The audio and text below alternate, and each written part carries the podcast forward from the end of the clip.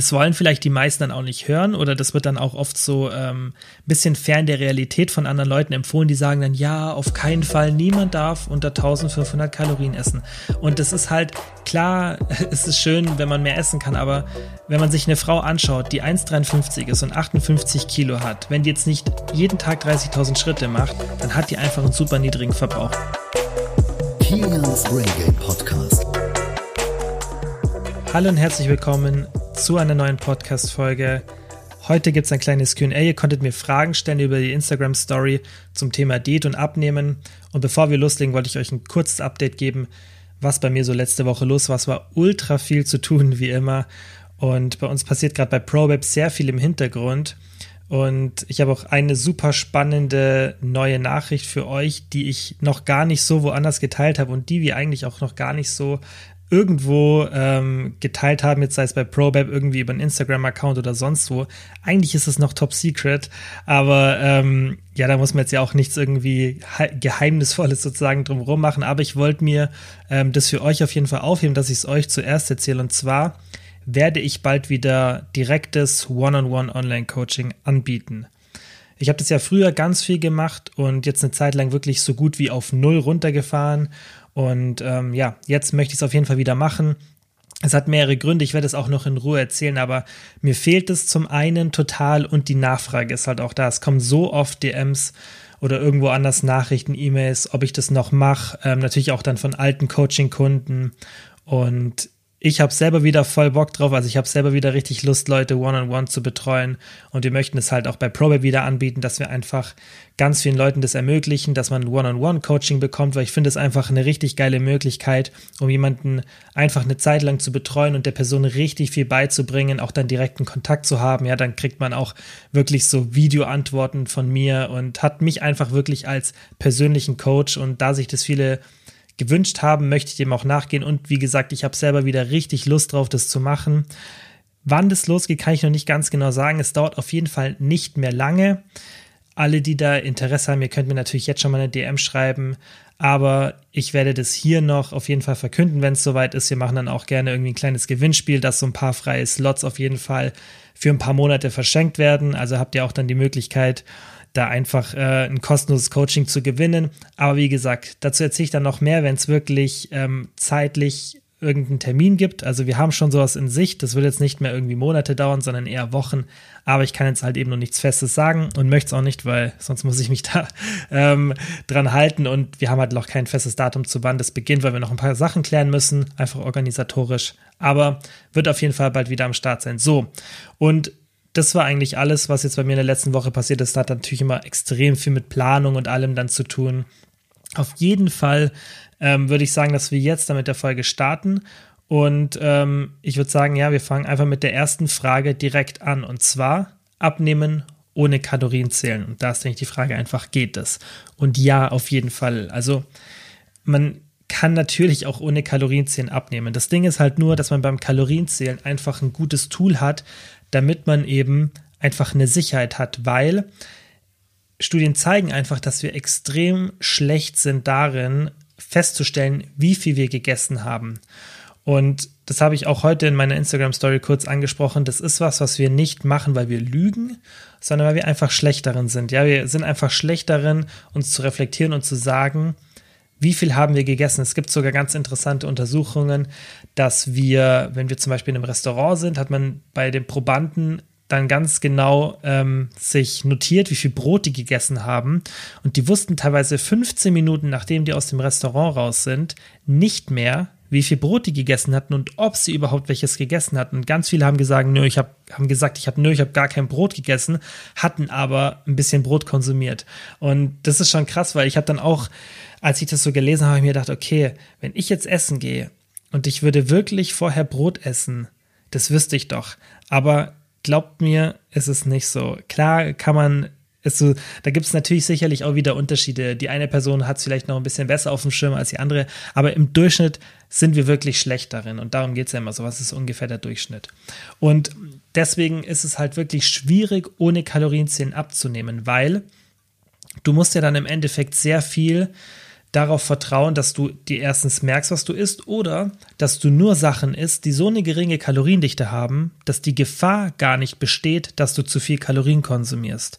Das ist halt immer so die Technik, weil im Endeffekt, wenn man ohne Kalorienziehen abnehmen möchte, dann muss man das halt zwangsweise machen, weil wenn du dann sagst, okay, ja, aber ich, ich möchte aber trotzdem irgendwie mal eine Pizza essen oder sonstiges, dann wirst du ja an einem vielleicht einem softeren Kalorienziehen auch nicht vorbeikommen, weil dann wirst du ja vermutlich trotzdem die Kalorien überschlagen.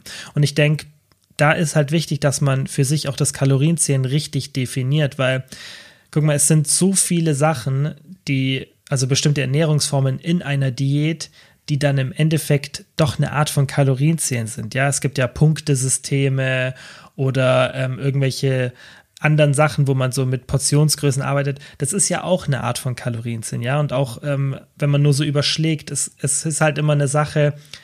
Also ich finde, das muss man anders betrachten, weil man müsste sich nicht die Frage stellen, mit oder ohne Kalorien zählen, sondern wie zähle ich meine Kalorien? Ja, das heißt, wie akkurat achte ich da drauf? Weil Darüber habe ich ja in der Intuitiv Essen Folge gesprochen. Im Endeffekt muss man immer oder wird man immer, besonders wenn man mal weiß, wie viel Kalorien irgendwas hat, dann wird man immer ein bisschen die Kalorien überschlagen, ja. Und ähm, ich glaube, das war letztens, als ich ähm, in einem anderen Podcast zu Gast war, habe ich das Beispiel gebracht, dass man, das kann ich auch jetzt mit euch auch machen, versuche jetzt mal nicht an einen grauen Elefanten in einem Swimmingpool zu denken. Ja, und das, was du gemacht hast, ist, du hast jetzt diesen Elefanten vorgestellt, wie er im Swimmingpool sitzt. Und genauso ist es mit den Kalorienzählen oder mit Kalorien. Wenn du einmal weißt, was es ist, dann geht es nicht mehr aus deinem Kopf raus. Das ist jetzt vielleicht nicht das beste Beispiel, aber soll einfach so zeigen, dass wenn einem etwas mal bewusst ist, dann kann man das nicht mehr aus deinem Kopf bekommen. Es ist wie, wenn du jetzt verlernen würdest, was 1 plus 1 ist. Du weißt es, was es ist. Das heißt, du kannst es nicht mehr ausschalten. Wenn dich jemand fragt, was ist 1 plus 1, dann kannst du dir einreden, dass du nicht weißt, dass es 2 ist. Aber du weißt es im Endeffekt. Und so ist mit dem, Kal mit dem Kalorienzählen und intuitiven Essen auch. Wenn du weißt, was Kalorien sind und wie viel Kalorien in Lebensmitteln sind, dann wirst du nie wieder 100% intuitiv essen können, weil du hast das Bewusstsein darüber. Und ich merke auch gerade, während ich das erzähle, wie schlecht dieses Beispiel mit dem Elefanten war. Auf jeden Fall, was ich damit sagen will, ist, dass wenn du einmal weißt, was Kalorien sind, dann wirst du nicht mehr intuitiv essen können. Und deshalb ist es, es ist auch gar nichts Schlimmes, das erkläre ich in der Folge auch ganz genau, wie das dann funktioniert. Deswegen hört ihr am besten die Folge an. Auf jeden Fall nochmal zu diesem Thema zurück.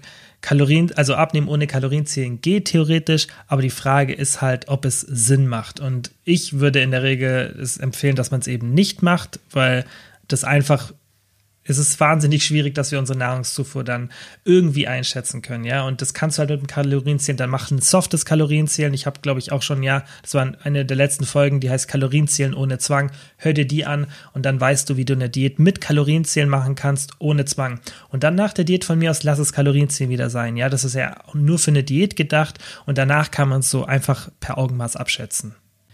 Die nächste Frage war, was kann man beachten außer einem Defizit? Timing, TEF, also das ist die Verdauungsenergie, zum Beispiel bessere Aminosäureprofile etc. Klar, man kann da natürlich noch so ein paar ähm, Feinheiten rausziehen, aber in der Regel macht da schon sehr viel einfach deine Proteinzufuhr und dein Defizit aus. Also Protein ist natürlich super wichtig, ja, weil umso mehr Protein du hast, umso mehr Fett verlierst du. Und das liegt einfach daran, dass wenn du mehr Protein zu dir nimmst, nicht, dass dann irgendwie Fettverbrennung hochgeht direkt, sondern über einen indirekten Mechanismus, denn dein Körper versucht ja dieses Defizit, was du an Energie hast, also du hast zu wenig Energie und der Körper versucht es auszugleichen. Und wenn du jetzt viel Protein zu dir nimmst, dann wird der Körper wenig von diesem Defizit aus der Muskelmasse beziehen. Also verbrennst du mehr Fett, weil der Körper einen großen Teil des Defizits aus der Fettmasse beziehen kann, ja, oder muss. Wenn du jetzt wenig Protein hast, ja, dann nimmt der Körper auch ein paar Kalorien von der Muskelmasse, wodurch dann natürlich weniger von der Fettmasse bezogen wird, ja. Und das ist eigentlich relativ simpel und deshalb ist Protein super wichtig in der Diät.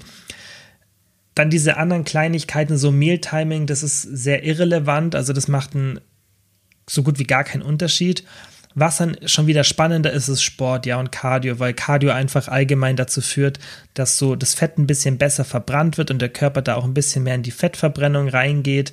Ähm, deswegen natürlich macht es Sinn auch, dass man Sport macht. Das wäre jetzt auch noch so eine kleine Feinheit in Anführungszeichen, weil man ja auch ohne Sport eine Diät machen kann. Aber sonst die ganzen anderen Sachen finde ich nicht super sinnvoll, da so Micromanagement zu machen, was ich viel, viel spannender finde. Und da werde ich euch auch noch ganz, ganz viel Infos in den nächsten Wochen und Monaten geben, weil ich mich da gerade noch mal ein bisschen fokussierter reinlese oder beziehungsweise altes Wissen ein bisschen wieder hochholen will und mir auch noch mal ein paar Studien da gerade anschaue, ist Essverhalten, weil ich das halt super spannend finde, wenn man durch bestimmte Sachen einfach sein Essverhalten positiv beeinflussen kann. Ich habe zum Beispiel heute eine Story hochgeladen und habe da ein bisschen erklärt, wie das ist, wenn man mit mehreren Personen ist, ja, dass sich im Endeffekt die Nahrungszufuhr fast verdoppelt, wenn man mit fünf oder mehr Personen ist, anstatt alleine. Und das ist sowas ist super spannend, weil du kannst dann durch ganz viele so Verhaltenssachen in deinem Alltag deine Kalorienzufuhr, ohne dass du aktiv darauf achtest, verringern. Und das ist ja auch das, worüber ich beim intuitiven Essen gesprochen habe. Ja, dass man diese eine Seite, es gibt ja immer zwei Seiten, einmal die, den Kalorienverbrauch und die Kalorienzufuhr. Und wenn man möglichst intuitiv essen will, dann muss man beide Seiten positiv beeinflussen. Das heißt, du musst schauen, dass du eine hohe Kalorienzufuhr hast, das heißt, dass du dich bewegst einfach und du musst schauen, dass du eine niedrige Kalorienzufuhr hast. Wenn du diese zwei Seiten ohne viel Aufwand beeinflussen kannst, dann wirst du umso besser intuitiv essen. Ich denke, das macht Sinn. Deswegen müssen zum Beispiel Leute in dritte Weltländern, die essen wirklich intuitiv, weil die beeinflussen diese Seiten einfach durch ihren Alltag. Ja, die zum, haben zum Beispiel viel körperliche Arbeit, also müssen sie oder haben sie einen sehr hohen Kalorienverbrauch und die haben jetzt nicht so ein hohes Nahrungsangebot. Also beeinflussen die, ohne dass sie es aktiv machen, ihre Kalorienzufuhr. Natürlich ist es für die in der Situation nichts Positives, aber das zeigt auch das einfach. Ja, in so dritte Weltländern gibt es selten Übergewicht. Einfach da aus dem Grund, dass der Alltag dieser Personen diese zwei Seiten in Bezug auf das Gewicht meist positiv beeinflusst. Und das müssen wir halt auch hinbekommen in unseren westlichen Ländern. Ja, das heißt, du musst einfach diese zwei Seiten immer durch Gewohnheiten oder durch ja einfach dein Verhalten und so kleine Tricks positiv beeinflussen, weil wenn du das machst, dann ist es meist nicht viel Aufwand, aber es hat einen positiven Effekt, zum Beispiel bei dieser Sache mit vielen Leuten essen. Da kann man jetzt sagen, okay, das habe ich auch in der Story angesprochen. Eigentlich wäre die Lösung dann, wenn du in der Diät bist, nicht mit deinen Freunden essen zu gehen. Finde ich jetzt aber nicht so gut, was ich sinnvoller fände, weil auch da gibt es Studien. Setz dich neben die Person, die am langsamsten und oder am wenigsten ist, weil du orientierst dich an diesen Personen, die halt möglichst nah bei dir sind. Und wenn du dich neben eine Person sitzt, die langsam ist und oder wenig, dann ist die Wahrscheinlichkeit, dass du dich da ein bisschen reinpendelst, auch sehr hoch. Schlechter wäre es, wenn du neben der Person sitzt, die halt immer am schnellsten und am meisten ist. Ja, solche kleinen Tricks, ja, das wäre dann nicht schlimm, wenn du dann halt immer noch in dieser Gruppe essen gehst in der Diät, aber dann schaust du halt, dass du vielleicht mit der Person zusammen sitzt. Das sind so kleine Tricks, die das alles so ein bisschen in Einklang bringen. Auf der einen Seite musst du nicht darauf verzichten, dich mit deinen Freunden zu treffen, weil du weißt, dass du einfach dadurch in der Regel mehr essen wirst. Also willst du das nicht sein lassen, aber dann geh den Kompromiss ein und setz dich einfach neben die Person, die am langsamsten, ja, und oder am wenigsten ist. Du musst natürlich auch nicht alles machen, aber das sind halt so kleine Tricks, die man super in der Diät verwenden kann. Und sowas werde ich euch auf jeden Fall in der Zeit viel, viel mehr zeigen. Und ähm, deshalb finde ich sowas auch wichtiger als so Micromanaging mit irgendwie Aminosäureprofile und so, weil meiner Meinung nach das dann einen größeren Einfluss insgesamt auf die Diät oder allgemein auch aufs Gewicht halten hat. Dann hat die Samira gefragt, Kalorien täglich zu krass? Fragezeichen, sollte ich dann mehr essen? Esse 1500 Kalorien täglich bei 1,53 und 58 Kilogramm. Also, wenn du ein zu niedriges Defizit hast, dann führt es im Endeffekt nicht dazu, dass irgendwie du dann kein Gewicht mehr verlierst, weil da gibt es wirklich nichts, was irgendwie deinen Stoffwechsel kaputt macht und dann auf einmal durch magische Art und Weise verlierst du kein Gewicht mehr, weil das wird ja oft so ähm, erzählt, dass, oh, die Kalorien sind zu niedrig, jetzt verliert man kein Gewicht mehr, weil XY. Und nicht, dass ich das befürworte, aber das ist halt totaler BS. Das ist halt nicht so, wenn du extrem wenig isst, dann solltest du in der Regel auch ähm, im Defizit sein, aber Jetzt kommt das große Aber. Was dann natürlich passiert, sind starke Stoffwechselanpassungen. Die sind temporär, aber sie sind einfach da während einer Diät. Und was natürlich auch noch eine große Rolle spielt, sind Glucocorticoid-Level, das heißt, es ist ein Cortisol, was dann zu Wassereinlagerungen führen kann und allgemein auch dazu, dass die Fettverbrennung nach unten geht so ein bisschen. Und was ich auch denke, was eine große Rolle spielt, was ich jetzt aber da in dem Fall auch nicht so immer beurteilen kann, ist, dass dann jemand, der in so einer niedrigen Kalorienzufuhr ist, immer mal wieder so leichte Ausrutscher hat und dann vielleicht mal ein oder zwei Tage die Diät sein lässt. Kann auch sein, du machst es jetzt nicht so, aber das Szenario gibt es auch oft. Ja, und dann ähm, hat man eben so ein, zwei Tage, an denen man nicht so wirklich Diät macht und dann ähm, ja, wirkt sich das einfach negativ aufs Defizit aus. Würdest du aber von vornherein ein moderates Defizit machen, hättest du gar nicht diese Ausrutscher. Also das ist halt das, was bei einem hohen Kaloriendefizit oft passiert, dass dann eben der Hunger so krass wird, dass man im Endeffekt schlechter durchhält und dann könnte man von vornherein einfach ein moderates Defizit haben.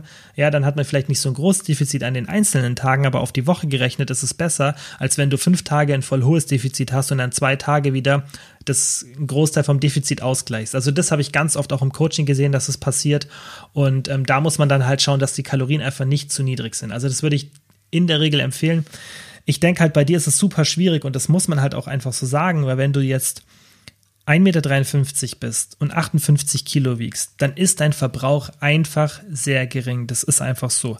Und das wollen vielleicht die meisten dann auch nicht hören oder das wird dann auch oft so ein ähm, bisschen fern der Realität von anderen Leuten empfohlen, die sagen dann, ja, auf keinen Fall, niemand darf unter 1500 Kalorien essen.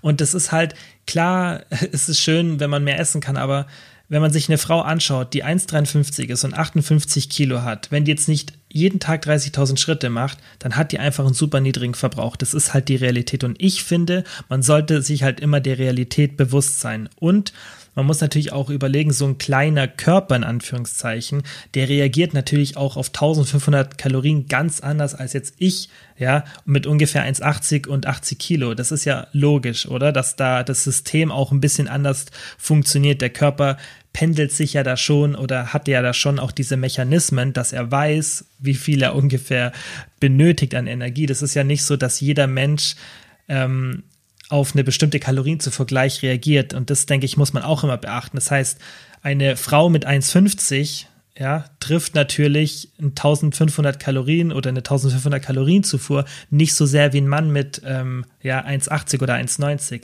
Und das muss man auch immer sich bewusst machen. Nichtsdestotrotz ist natürlich 1500 Kalorien täglich sehr niedrig, aber für Frauen, die so klein und so leicht sind, ähm, in der Diät halt einfach so ein bisschen Realität. Und ähm, da muss man natürlich schauen, okay, wie hoch ist dein Verbrauch? Ähm, das ist jetzt für mich sehr schwer einzuschätzen, weil es kann ja sein, dass du wirklich super aktiv bist und dann dennoch ein sehr hohes Defizit hast. Aber es kann natürlich auch sein, dass dein Kalorienverbrauch tatsächlich nur irgendwo so bei 2200 Kalorien liegt. Und dann wärst du jetzt in einem 700 Kalorien-Defizit pro Tag, was ich auf keinen Fall zu hoch finde, besonders wenn es nur temporär ist. Man muss ja auch immer unterscheiden, wie hoch ist das Defizit ähm, in Bezug auf die Zeit. Und das ist auch ein Grund, warum ich unbedingt wieder das Coaching machen will, weil das halt so Sonderfälle sind. Das ist immer schwer, so eine Situation äh, mit so wenig Daten zu beurteilen. Und das ist natürlich auch immer super, wenn man dann wirklich, wenn ich da jetzt der Person zum Beispiel genau sagen könnte, an welchen Faktoren das liegt. Klar könntet ihr mir da auch bei so Fragen noch ein bisschen mehr Infos geben, aber das ist auch immer so ein Fragefeld ein bisschen schwierig, da alles reinzukriegen. Aber ich denke, ihr seht schon, ähm, dass es halt immer was Individuelles ist und darüber habe ich ja auch schon oft gesprochen. Deswegen mache ich es ja auch hier im Podcast immer so, ich versuche euch immer den Mechanismus zu erklären. Und dann müsst ihr den Mechanismus auf euch anwenden, weil wir werden ja niemals alle Szenarien durchsprechen können. Und ich denke, das habt ihr so und so schon in der Vergangenheit gemacht, ja, und das habe ich auch schon mal in DMs bekommen, zum Beispiel hat mir jetzt jemand heute geschrieben, dass sie eigentlich eher Muskeln aufbauen will. Und auch wenn es oft dann um Diät geht, kann sie die Sachen trotzdem anwenden. Und das ist genau das Richtige. Und ähm, ich denke, ihr macht es so ganz oft, weil die Informationen sind ja immer so ein bisschen allgemein und so versuche ich es auch zu halten, weil ihr müsst, oder was ihr hier lernt, sind ja im Endeffekt die Mechanismen und dann könnt ihr das auf euch selbst anwenden. Ja, das ist halt, das ist immer, so muss man es immer anwenden, weil alle Szenarien wird man nie durchsprechen können und das bringt einem auch nichts. Man muss ja hinter allem immer verstehen, okay, was ist so die Logik dahinter, was passiert da im Körper und dann, ah, okay, so kann ich es auf mich anwenden. Wenn ich zum Beispiel sage, ja, ähm, ein 500 Kalorien Defizit, dann ist es eigentlich auch, also würde ich auch nicht empfehlen. Ich sage nie ein Defizit in einer ähm, totalen Höhe, sondern immer in der prozentualen Höhe, weil ein 500 Kalorien Defizit wieder auf das Beispiel zurückzukommen, ist für einen Mann mit einem Kalorienverbrauch von 3000 anders als jetzt zum Beispiel eine Frau, die einen Kalorienverbrauch von 2200 hat, weil das prozentual einfach für den Mann dann viel geringer ist. Und da gebe ich euch halt immer so gut es geht den Mechanismus mit, ähm, damit ihr das eben auf euch anwenden könnt. Aber jetzt nochmal zurückzukommen, ein zu hohes Defizit ist natürlich kann kontraproduktiv sein, kann dann zu mehr Hunger führen, zu stärkeren Stoffwechselanpassungen, der Verbrauch sinkt, und dann kann es natürlich auch dazu führen, dass man an ein Plateau kommt, aber nichtsdestotrotz muss man halt auch sich in manchen Szenarien überlegen, okay, ist es wirklich ein zu hohes Defizit? Weil oft sehe ich solche Fragen und dann ähm, ist es weil man das irgendwo dann gelesen hat, ja, und dann schreibt zum Beispiel eine Person, das kann ja auch sein, dass ihr das jetzt irgendwo auf Instagram lest oder, oder jemand redet von sich und sagt, ja, 1500 Kalorien habe ich mal gegessen und es war viel zu hoch für mich. Kann sein, vielleicht hat die Person einen Verbrauch von 2500, dann wäre das auf Dauer natürlich zu hoch, aber vielleicht hast du ein deutlich niedrigeren Verbrauch und dann ist es für deinen Körper gar kein so ein hohes Kaloriendefizit und dann reagiert er auch nicht so negativ wie jetzt bei der Person, die ein 1000 Kaloriendefizit hat. Und da muss man dann immer aufpassen, ja. Das muss man sich halt in der Situation auch immer stellen bei der Frage, die Frage stellen hat, ist es wirklich ein zu hohes Defizit? In dem Fall bei jetzt 1,53 und 58 Kilo 1500 Kalorien würde ich jetzt sagen, wie gesagt, außer die Person ist extrem, extrem aktiv, würde ich sagen, ist es nicht mal ein zu hohes Defizit. Ich merke schon, wir müssen hier öfter wieder QAs machen, weil ich merke, wie sehr ich abschweife, eben wie bei den anderen Folgen. Da ist es ja ein bisschen gewollt, dass ich da wirklich aushole. Aber ich gebe mir jetzt Mühe, dass ich die nächsten Fragen auf jeden Fall kurz oder nicht kurz und knapp, aber gezielt beantworte und nicht so ähm, drum rumrede oder nicht drum rumrede, sondern einfach nochmal zu viel Infos gebe, die dann jetzt mit der Frage nicht so viel zu tun haben. Also, die nächste Frage wie motiviere ich mich, kommt von der Nicola, wie motiviere ich mich abzunehmen, wenn ich keinen Leidensdruck habe? Finde ich super spannend, weil das ist natürlich ähm, so ein Hauptmotivator bei vielen, gerade beim Abnehmen, eben ein Pain. Also es gibt ja viele Sachen, die uns motivieren. Und das können negative und positive Sachen sein. Oft sind leider, also ist die Vermeidung von Negativen oft ein größerer Motivator.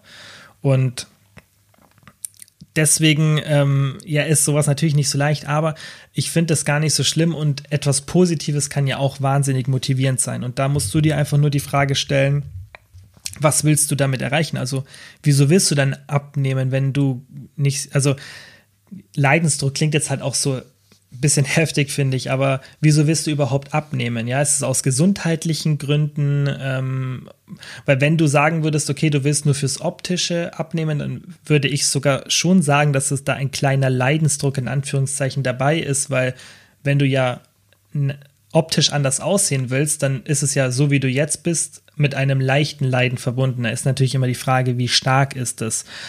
Ähm, wenn wir jetzt mal davon ausgehen, dass du ähm, wirklich optisch mit dir zufrieden bist und dass du da jetzt keinen leichten Leidensdruck in Anführungszeichen hast ähm, und das aus gesundheitlichen Gründen machst, dann kann das ja auch ein Riesenmotivator sein. Aber die Frage ist ähm, für mich schwer zu beantworten, weil du für dich selber herausfinden musst, wieso du das machst. Weil das nur zu machen, weil irgendwie andere eine Diät machen oder keine Ahnung, aus irgendwelchen anderen Gründen, da würde ich es nicht machen. Ja, es gibt für mich genau zwei Gründe, die mir jetzt so auf die Schnelle einfallen, eine Diät zu machen. Erstens, du möchtest anders aussehen, das heißt, du fühlst dich aktuell nicht wohl.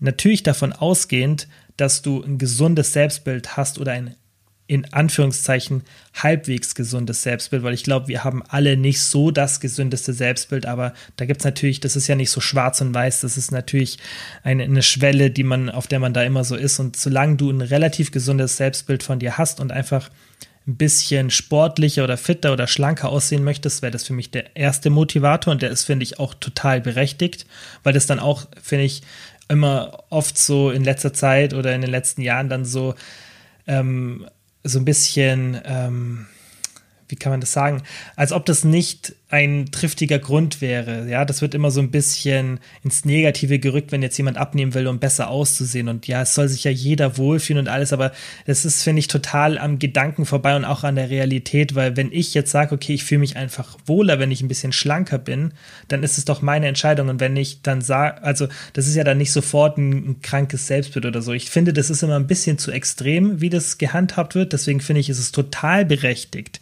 und auch ein guter Motivator. Und das ist ein evolutionsbedingter Motivator, der vermutlich für die meisten der stärkste Motivator ist, abzunehmen und der ist berechtigt. Und der ist mit dem zweiten Grund so ein bisschen ähm, auch in, in, in, einem. Und zwar der zweite wäre für mich, wenn ich aus gesundheitlichen Gründen einfach mein Gewicht verringern will, sodass ich einen gesunden BMI habe und dass ich einfach kein Übergewicht habe. Das wäre für mich der zweite große Motivationsfaktor, der, ähm, der das rechtfertigt, eine Diät zu machen. Und der erste kann, wie gesagt, auch ein großer Motivator sein für den eigentlich zweiten Grund. Also sagen wir mal, du musst Gewicht abnehmen, damit du einfach in einem gesunden Gewicht bist. Aber der größere Motivator ist für dich das Aussehen, das Optische. Dann ist es, finde ich, auch oft sinnvoll, sich auf den zu fokussieren. Und ich denke auch, dass bei vielen der Motivator eher das Aussehen ist als die Gesundheit. Selbst wenn die Gesundheit der Grund ist, wieso man die Diät machen sollte. Ich denke, ihr versteht, was ich meine. Ähm, und deswegen musst du dir jetzt selber die Frage stellen, ja, was dich motiviert. Das, denke ich, kann dir niemand von außen sagen. Das musst du einfach wirklich selber wissen. So, die nächste Frage. Was tun bei Rückschlägen? Das finde ich nämlich auch super spannend und das habe ich auch im Coaching ganz oft erlebt und das ist das Normalste auf der Welt, wenn man in der Diät einen Rückschlag hat. Das habe ich noch, wenn ich ähm, eine Diät mache, obwohl ich es schon oft gemacht habe und ganz genau weiß, was ich machen muss. Auch mir passiert das mal, weil so ist das Leben halt einfach. Und da kann man noch so perfekt sich auskennen und perfekt geplant haben.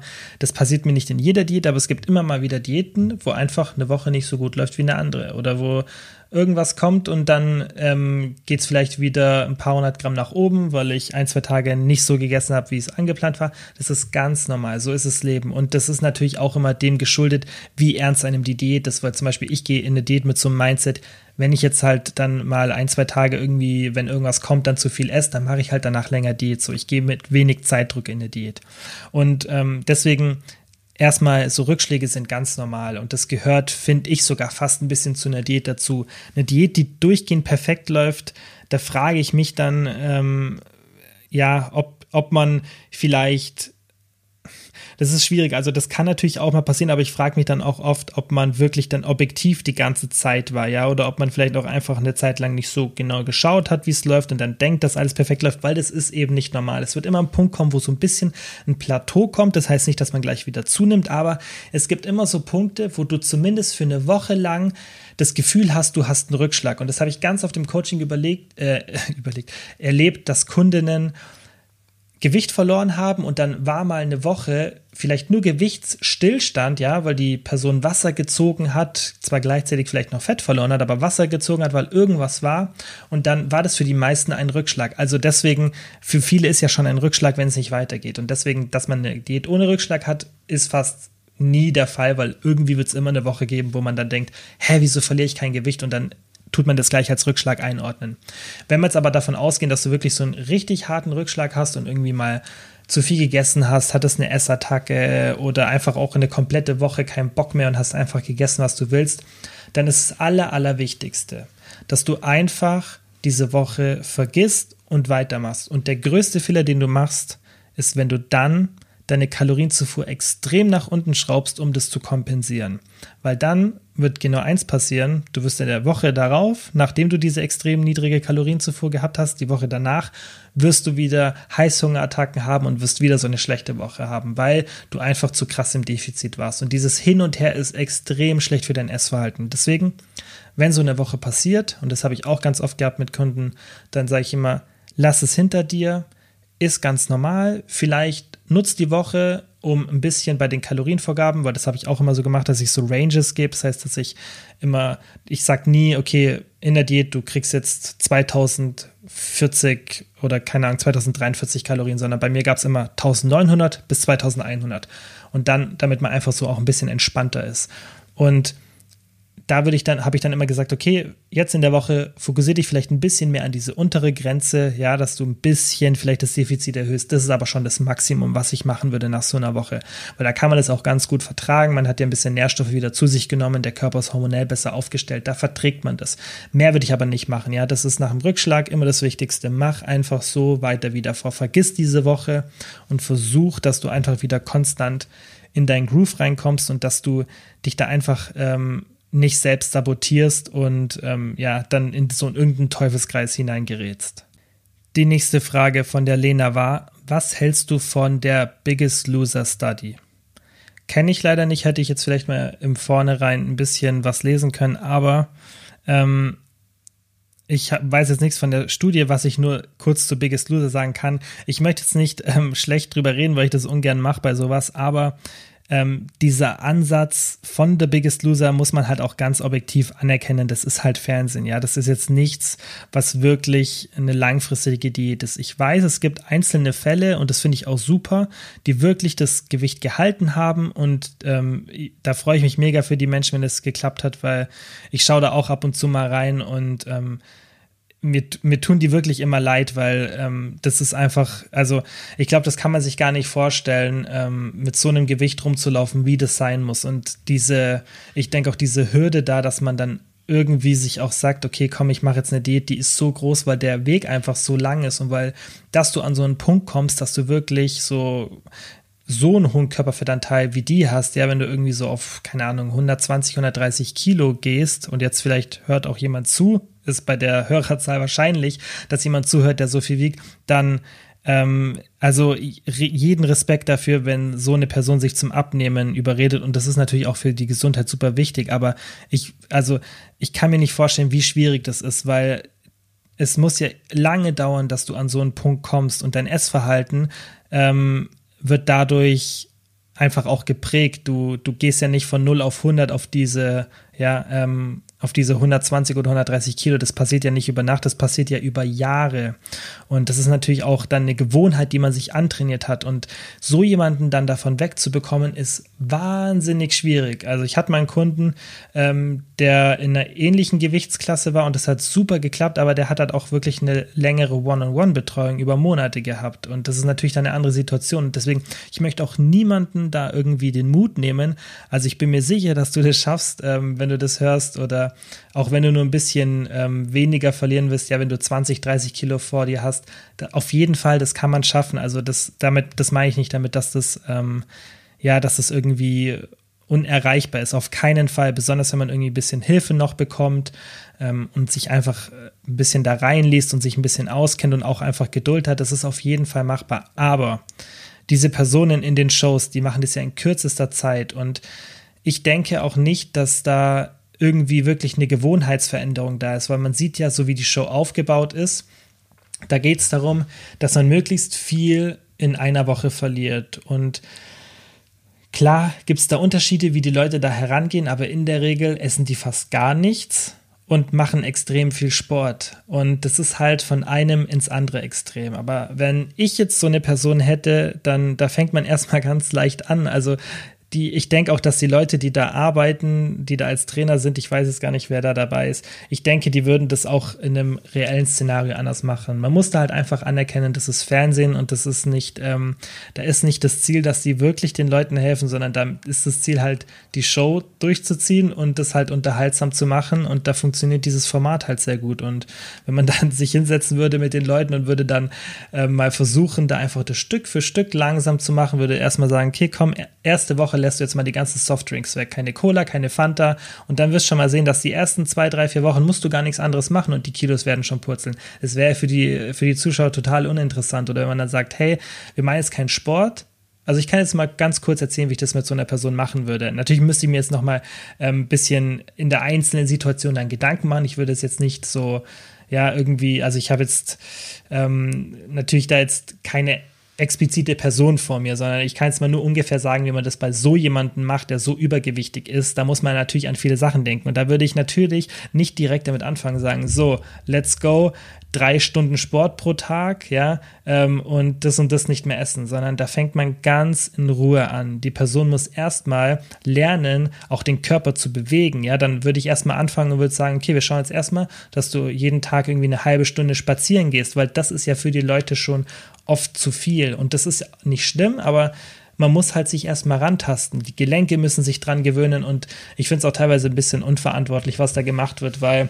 ähm, das ist ja logisch, dass die Gelenke und das, die ganze Struktur von dem Körper, das, das ist ja wie, als würden wir, ähm, die jetzt da nicht mit so viel Gewicht rumlaufen, ähm, uns irgendwie so eine Gewichtsweste aufziehen und dann ähm, irgendwelche Sportübungen machen. Das ist, also man muss sich ja mal überlegen, wie viel zusätzliches Gewicht das ist und das ist schon heavy und ähm, ja, da geht man eigentlich, um jetzt auf den Punkt zurückzukommen, bei so Personen in einem reellen Szenario mit einer, mit, also einer Person, die sich gut auskennt, würde da anders herangehen, würde ich jetzt mal behaupten, ähm, als jetzt bei der Show. Aber ich denke, das Wichtigste ist halt, dass wenn man diese Show anschaut, auch wenn es vielleicht jetzt mit der Study nichts zu tun hat, wobei ich mir auch nicht vorstellen kann, dass bei der Studie, wenn eine zu Biggest Loser gemacht wurde, irgendwelche positiven Ergebnisse rausgekommen sind, weil man ähm, hört ja schon die meisten Geschichten, dass die Leute wieder danach extrem viel zunehmen, gibt es ja auch viele Fälle.